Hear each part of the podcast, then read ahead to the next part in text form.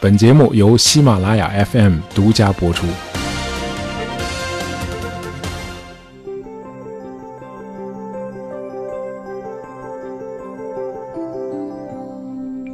呃，肯尼迪艺术中心相当于美国的国家大剧院啊，它位于华盛顿的西北。这个艺术中心西边呢是紧挨着波托马克河，东边毗邻一个建筑群。呃，今天看来，这个建筑群的名气啊，丝毫不亚于隔壁的肯尼迪艺术中心啊，因为这个建筑群的名字叫水门大厦啊，它早已经成为丑闻的代名词了。呃，从空中俯瞰，呃，水门建筑群像一个大三角啊，它包括写字楼、公寓楼，还有一座酒店。那我们今天这个故事呢，就要从一九七二年六月十七日开始讲起啊。这天晚上天气很晴朗，呃，空气中泛着一股股暖意啊。威尔斯是一个二十四岁的保安，那么六月十七号这天呢，他负责在水门建筑群巡视。呃，当他走到水门写字楼的这个地下车库的时候，呃，他发现地库通向楼梯的那个门没有锁上，啊，他举起手电筒定睛一看，呃，原来这个门锁的锁芯上贴着一块胶布，啊，这样门就锁不上了。呃，威尔斯心里想，这块胶布很可能是清洁工为了进出方便故意贴在门锁上的。啊，显然是他们下班之后忘了把这块胶布撕掉了，于是威尔斯就把这块胶布给撕掉了，这样门就自动锁上了。威尔斯在建筑群里转了一圈，没发现什么情况，于是他就走过马路啊，他准备到街对面的汽车旅馆去买一杯咖啡。呃，几分钟之后，有五个西服革履的人从水门大厦的酒店里头匆匆走出来，啊，他们走进了写字楼的地下车库，啊，想从地库的楼梯进入写字楼。这五个人都戴着外科医生戴的那种橡胶手套，啊，为了不留下指纹，啊，显然是想干什么违法的勾当，啊，这帮人穿过车库，往楼梯间的那个门走过去了，哎，结果他们发现这个门怎么锁上了？怎么进不去了呢？哎，不是事先贴过胶布了吗？啊，几个人就开始小声商量。呃，最后他们决定留下一个人负责把门锁撬开，那么其余的四个人呢，又回到酒店啊，在那儿等待。嗯，倒是没费多少时间，这个门锁又被撬开了。啊，撬锁这哥们儿赶紧用对讲机告诉同伙啊，那四个人又回来了。于是呢，他们又用一块新的胶布把锁芯给封上了。啊，一会儿哥几个还得从这儿出来呢。啊，接着他们就悄悄地上了楼。那么这幢写字楼的六层是民主党全国委员会的总部。啊，这帮人一到六层就开始撬门，然后我就翻箱倒柜，啊，从抽屉柜子里拿出文件来拍照。在民主党全国委员会主席奥布莱恩的秘书的办公室里头，啊，哥几个从天花板上卸下了两块条板，在上面安装了窃听器。呃，这个时候是半夜两点，啊，那个保安威尔斯又要到水门建筑群去巡视一圈了。他吃惊地发现，怎么写字楼地库那扇通向楼梯的门又锁不上了？锁芯上还是贴着一块胶布。哎，我刚才不是撕掉了吗？哎，这不闹鬼吗？这不是？不对，别是有小偷进来了吧？于是呢，他迅速拨通了警察局的电话。很快，三个在街上驾车巡视的便衣刑警接到警局的通知，立刻就来到了水门大厦。威尔斯告诉他们情况之后，三名刑警就奔上了八层顶楼，然后一层一层往下搜。那保安威尔斯呢，就在楼下的大厅里守着。呃，那五个在六层翻箱倒柜的人，还有一个同伙啊。这个人呢，在水门建筑群街对面的汽车旅馆里啊，就是刚才威尔斯买咖啡的那个地方。这哥们叫包德温，他负责在外围望风。啊，他在那家汽车旅馆的一个房间的阳台上，一直盯着对面的水门大厦写字楼。呃，包德温突然看到写字楼八层的窗户里头突然手电光一阵乱闪，接着整个八层的灯全都亮了。鲍德温觉得情况不对头，他赶紧用对讲机通知在写字楼里的同伙：“留神哈，哥几个，八层的灯全都亮了。”呃，过了一会儿，这个鲍德温又发现了新的情况。呃，透过窗户，他看到有三个人已经在六层活动了。那么这三个人呢，全都穿着休闲的夹克，而他的同伙们可都是西服革履啊！坏了，那三个人手里还都拿着枪。这个时候已经来不及了，三名警察冲进房间，大喊：“出来！我们是警察！”啊，警察们意外地发现，缓缓走出房间的不是一个小偷，而是五个人。啊，最让警察们感到纳闷的是，华盛顿虽然小偷不少，但是很少有一帮小偷会清一色的全都穿着西服套装出来作案。呃，警察叫这五个人把手举过头顶，岔开腿，让他们面向墙壁站着。从他们身上，警察搜出了一千三百美元，啊，全是连号的一百元崭新的现钞。啊，这五个人还带着对讲机、照相机和撬锁工具，啊，但是办公室的保险柜并没有被打开。呃，这五个人在警察面前都表现得很顺从，啊，但是拒绝说出他们为什么深更半夜啊溜进民主党全国委员会的总部办公室。那么把他们带到警察局之后，这五个人仍然拒绝回答任何问题。那么他们各自讲出的姓名也都是假的。警察说：“你们可以给你们的律师打电话。”那这五个人也没打。呃，尽管如此，第二天一大早，有两个律师还是神秘的不请自来了。呃，律师告诉这五个人啊，什么都别说哈，很快就会把你们保释出去。呃，当天下午，华盛顿警察局和联邦调查局搜查了水门酒店的两个房间。呃，那五个人在作案之前就下榻在那里。那么，在房间里，警方又搜到了六个箱子，里边有电子监视设备和撬锁工具。啊，还有总数为三千二百美元的一叠连号的一百元现钞。那么，在酒店里搜到的物品中最重要的线索，呃，是两本作案人员的通讯录。呃，这两本通讯录里有一个共同的名字，叫亨特。在其中一本通讯录上，亨特的名字后面还有两个缩写字母 W 和 H。啊，通常这两个缩写字母指的是白宫。呃，当天下午四点，那五个人被带到了华盛顿高等法院。在法官面前，他们不得不讲出了自己的真名实姓。这五个人中有四个是古巴人啊，都曾经受雇于美国中央情报局啊，以前都从事过针对古巴卡斯特罗政权的颠覆活动。呃，那第五个人不是古巴人，他叫麦考德啊，是他们的头儿。这个麦考德是尼克松总统竞选连任委员会负责安全工作的顾问。呃，之所以有这么一个竞选连任委员会啊，是因为1972年是美国的大选年，啊，即将干满一届的尼克松总统志在必得。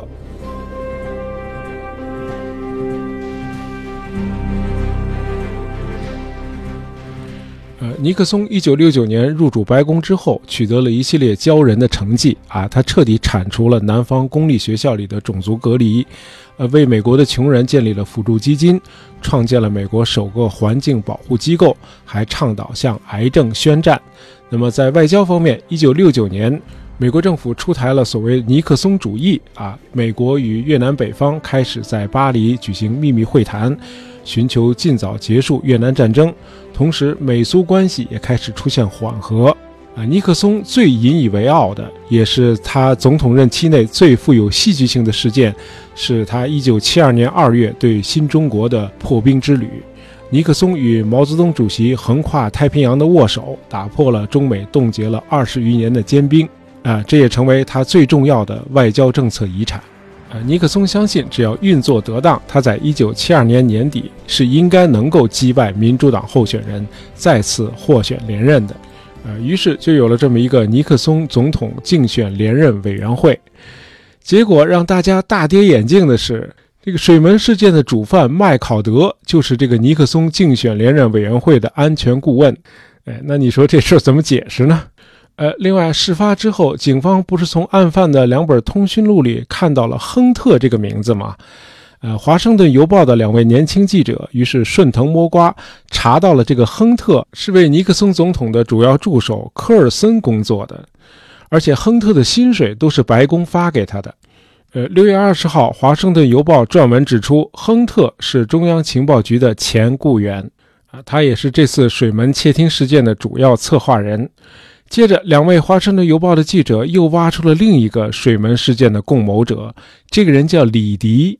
这个李迪也是尼克松总统竞选连任委员会的成员。那么到现在为止，所有的线索都指向了白宫和尼克松的竞选团队。呃，这个时候，白宫新闻发言人齐格勒终于出来讲话了。啊，他说：“水门事件就是一起三流的入室盗窃行为，啊，不值得白宫对此做出评论。”呃，记者们一听全都乐了啊！水门事件要是个入室盗窃案，那它肯定是世界上最奇怪的一起入室盗窃案，因为犯罪嫌疑人显然都受到了白宫的资助。那这时候大伙儿最想了解的是，总统本人有没有参与这件事儿呢？差不多整整一年以后，也就是一九七三年的六月二十五日，在参议院水门事件听证会上，参议员贝克问了那两个著名的问题。在水门事件中，总统都知道哪些情况？他是什么时候知道的？呃，这两个问题后来都得到了答案。然而，在水门事件刚刚东窗事发的1972年6月，包括那两个死缠烂打的《华盛顿邮报》记者在内，啊，人们对尼克松总统本人到底有没有直接卷入这起丑闻，还没有一个明确的答案。呃，如果不了解一点尼克松的个人成长历程和他的政治生涯，啊，我们可能很难理解这个水门事件啊。我们现在就简单介绍一下尼克松的政治生涯。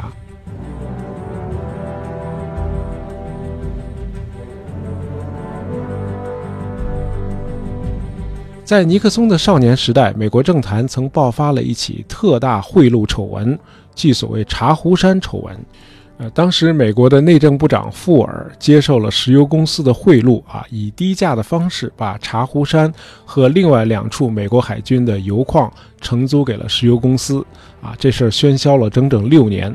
富尔最后于1931年锒铛入狱。尼克松第一次听到父亲谈起这起丑闻是在家里的餐桌上，这个时候尼克松虽然只有十二岁，但是已经立志将来要做一名律师了。他对父母说。我要做一名老派的律师，就是不接受贿赂的那种。然而，少年时代信奉的理想主义很快就在他心中荡然无存了，因为他太想获得成功了。尼克松确信，要想取得成功，你就得不择手段。在大学期间，尼克松开始有意识地培养自己的竞争意识。尼克松回忆说，他在大学时期的足球教练是个印第安裔的美国人。啊，这个教练对他说：“只有憎恨失败，你才会取胜。”尼克松一直牢记着这句格言。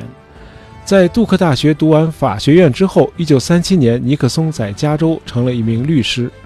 那么，日本偷袭珍珠港后，尼克松参加了美国海军，在海军后勤运输部门服役，他的军衔一直升到了少校。二战结束后，尼克松加入了共和党，开始了他的政治生涯。尼克松政治生涯的主旋律就是追求胜利，不择手段。无论是一九四六年竞选国会众议员，还是一九五零年竞选参议员，尼克松都是厚颜无耻的靠对政治对手进行造谣诽谤赢得选举的。啊，他的手法非常的下三滥，以至于当时尼克松赢得了一个绰号，叫“阴险狡诈的迪克”。啊，迪克是尼克松的名字，理查德的昵称。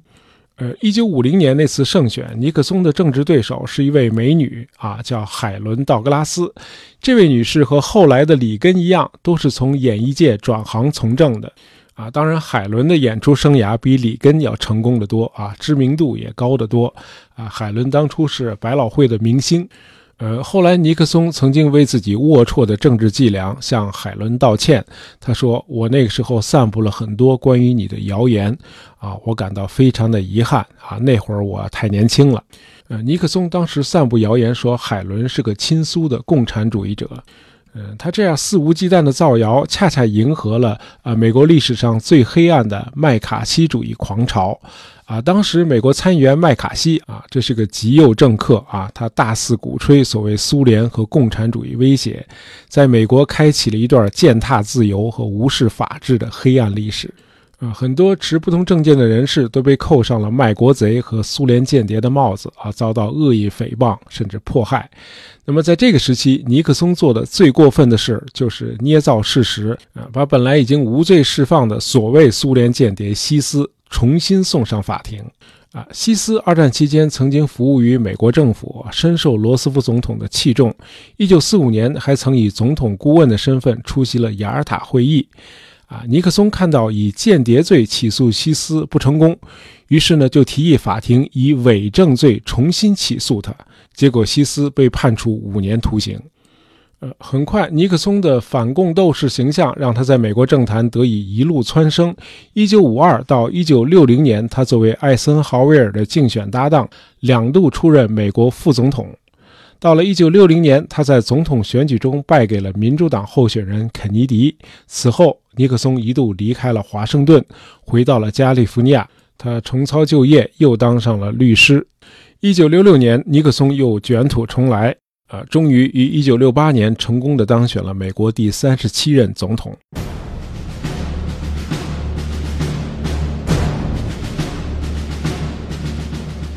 入主白宫之后，尼克松和他的团队想到的第一件事儿啊，不是如何去兑现对选民们的承诺，而是筹划如何能在四年之后再度当选。呃，在白宫，除了国家安全顾问基辛格之外，尼克松最核心的团队里头，既没有专业政客，也没有技术官僚，一水儿的全是搞公关的啊！可见尼克松的心思全都放在了四年后能否再度当选。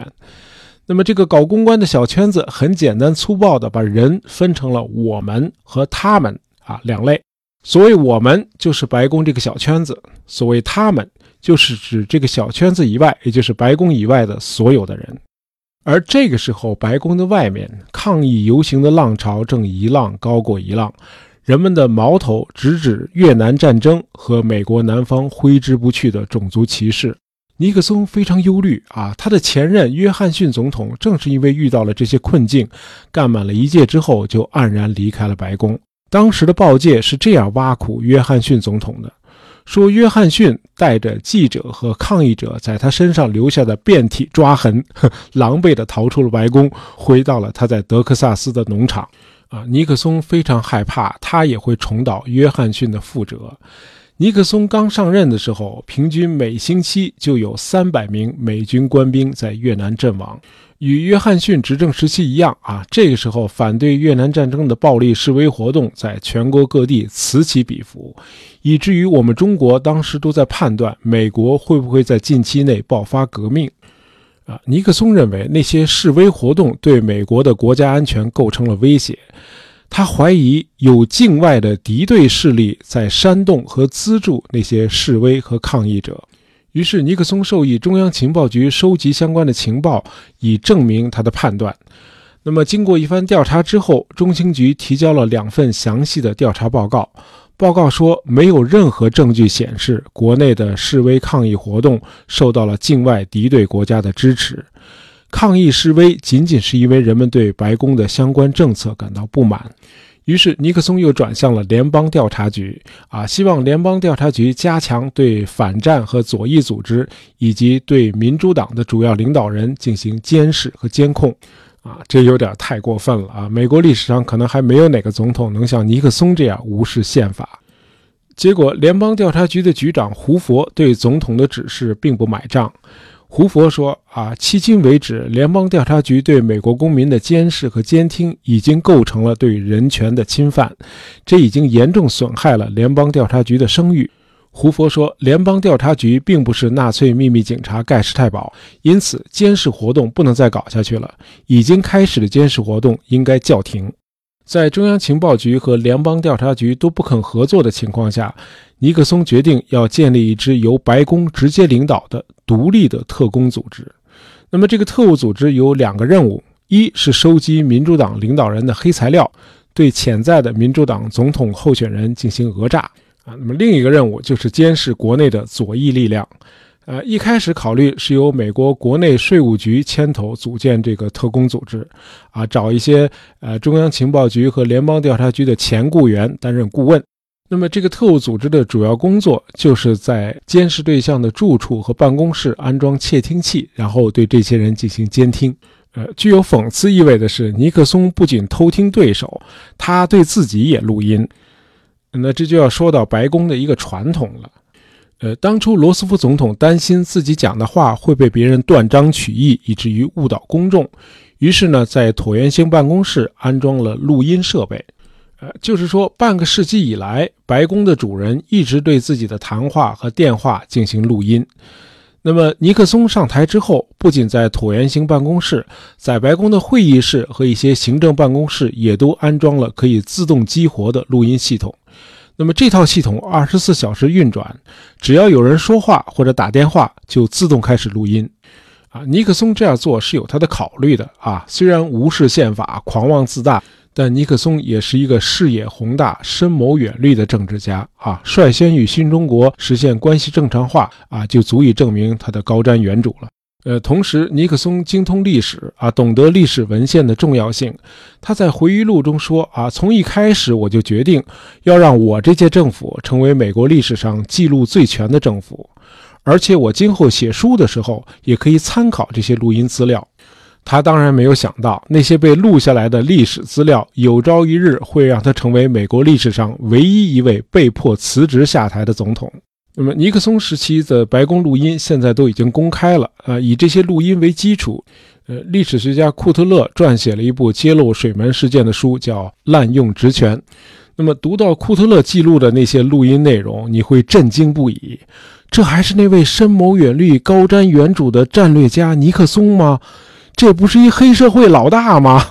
啊，如果我们对尼克松一直以来毫无底线的政治操守有所了解啊，那对这些录音的内容也就不会感到太意外了。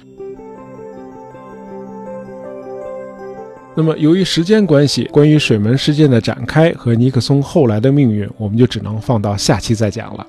好，喜欢大野杂货铺的朋友，不要忘了订阅我们的专辑。当然，希望大家能够在朋友圈里推荐一下我们的节目。感谢大家收听，咱们下期再见。